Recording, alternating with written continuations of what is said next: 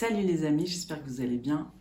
Aujourd'hui, j'aimerais vous parler d'un verset biblique en particulier qui veut dire beaucoup de choses, mais des fois, on ne comprend pas vraiment bien. Donc, il s'agit du, euh, du verset dans l'Épître aux Romains 8 au verset 28. Vous connaissez tous ce verset, à mon avis. Nous savons du reste que toute chose concourt au bien de ceux qui aiment Dieu, de ceux qui sont appelés selon son dessein. Et euh, donc ça, c'est la version française. On dit souvent, mais de toute façon, toute chose concourt à ton bien, euh, à toi, ça concourt pour ton bien à toi. Et puis, euh, ben, des fois, il nous arrive des choses très, très dures dans la vie. Et puis, on se dit, mais quel bien est-ce que ça peut me faire à moi personnellement? Et, et donc, ce verset, on l'utilise dans plein de contextes. Et moi, j'aimerais vous donner cette perspective-là, parce que si je regarde dans la Passion Translation, que j'aime beaucoup, hein, que j'ai reçu à mes 50 ans par mon fils, euh, ça élargit un petit peu la perspective. Et puis, je vais vous traduire un petit peu euh, la version, donc elle est en anglaise, mais elle est un peu euh, plus large. Donc, ça veut dire, mais nous sommes convaincus que chaque petit détail de nos vies est continuellement euh, placé en harmonie pour, euh, pour le bien. Placé en harmonie ou euh, concours au bien, mais pas au bien de moi, mais, que tout ça est tourné pour le bien. Parce que nous sommes ces, bien-aimés qui avons été appelés pour accomplir son plan, ce que Dieu a voulu son plan, son, son objectif. Euh, donc en fait, si je me remets dans cette perspective, déjà, euh, souvent quand on, veut avoir un travail et puis que tout d'un coup on l'a pas, euh, qu'on loupe un examen, ben, je vais vous donner cet exemple. moi, quand je me suis convertie, j'étais, j'ai repris les études à l'université et puis je savais pas quoi faire, donc j'ai commencé par faire l'orthophonie. Et, euh, et puis là, j'étais, euh, j'étais, j'étais convertie et je priais. J'étais là, je veux te servir, Dieu. Euh, je veux faire ce qui est juste à tes yeux. Et puis j'ai, je me suis donnée à fond pendant cette première année. j'ai travaillé à fond et j'ai prié à fond. Et je croyais absolument que j'allais réussir mon examen parce qu'en fait, c'était non seulement un examen, mais c'était un concours. Parce que sur à peu près 100 étudiants, il n'y en a que 25 qui étaient pris. Donc il fallait réussir l'examen et il fallait être dans les 25 premiers. Parce qu'il n'y avait que 25 places de stage, puis il y avait un stage inclus dans, dans le cursus. Et puis si on ratait, en fait, on devait attendre deux ans pour que euh, le cursus revienne à nouveau et que l'année de stage, enfin bref. Et euh, donc moi, je me suis retrouvée, à mon sens, au moment où, j'ai, euh, on m'a dit, ben, t'es 28e et il n'y a que euh, quatre, je crois qu'on n'était que quatre à avoir réussi l'examen, mais raté le concours. Donc on était, à notre sens, dans le, pire euh, angle. Puis j'étais, mais c'est pas possible, Dieu, j'ai prié, tu m'as dit que. Euh, enfin, tu m'as donné l'assurance que j'allais réussir, que je me suis donné, et puis c'est pas juste. Pourquoi? Donc j'étais désespérée à ce moment-là.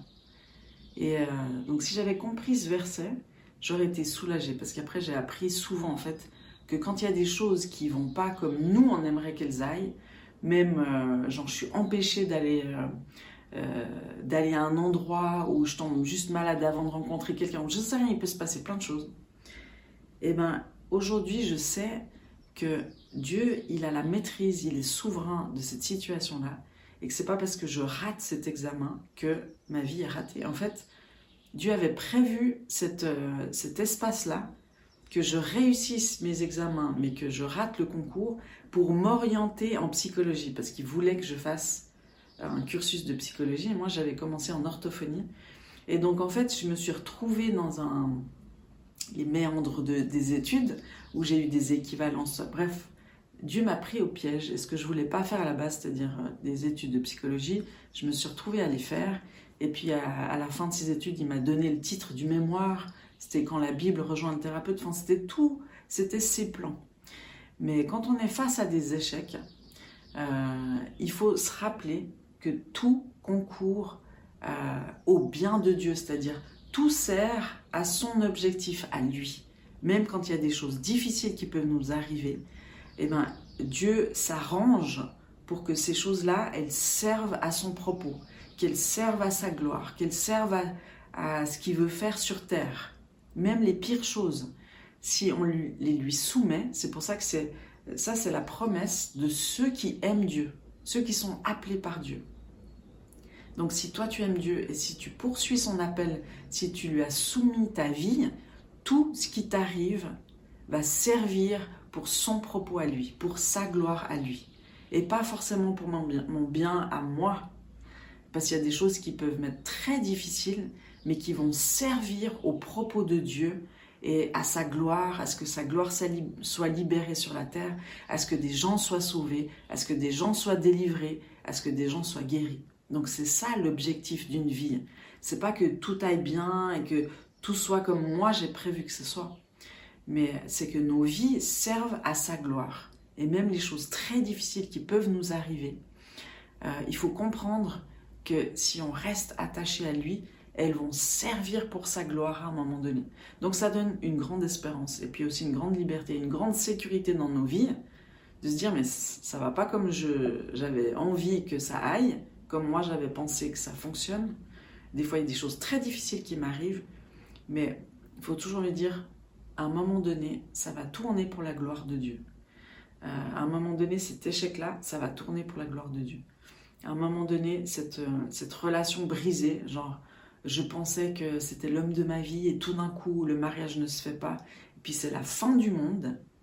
Mais dis-toi que Dieu, il a peut-être quelqu'un de mieux pour toi et, euh, et, que ça va servir à sa gloire, que vous allez ensemble servir pour, pour servir Dieu, que ensemble vous allez éduquer des enfants dans les voies de Dieu. Enfin, euh, tout ça pour te dire, j'espère que ça t'encourage, mais que les choses qui vont pas comme tu veux dans ta vie, les choses qui te paraissent insurmontables à un moment donné, eh ben, elles vont servir pour ce que Dieu a en réserve dans ta vie, pour sa gloire.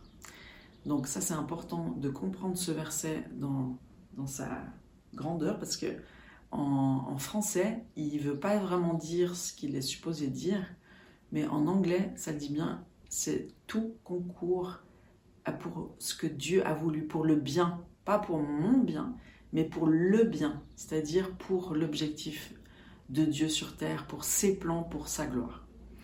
Euh, donc voilà, j'espère que cette petite explication du jour t'a aidé à voir plus clair sur ce verset et à te donner cette assurance que Dieu, il a ta vie entre ses mains et que si tu continues à, lui la soumettre, il va s'en occuper et il va tout tourner pour le bien. C'est le seul, Jésus, c'est le seul qui a payé le prix fort à Pâques, à la croix, pour que il puisse tourner le mal en bien. Ça, c'est le seul Dieu qui peut faire ces choses-là.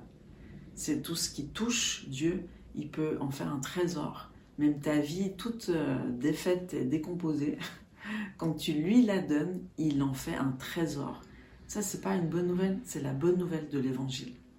Alors sois béni et passe une super journée. À tout bientôt. Ciao.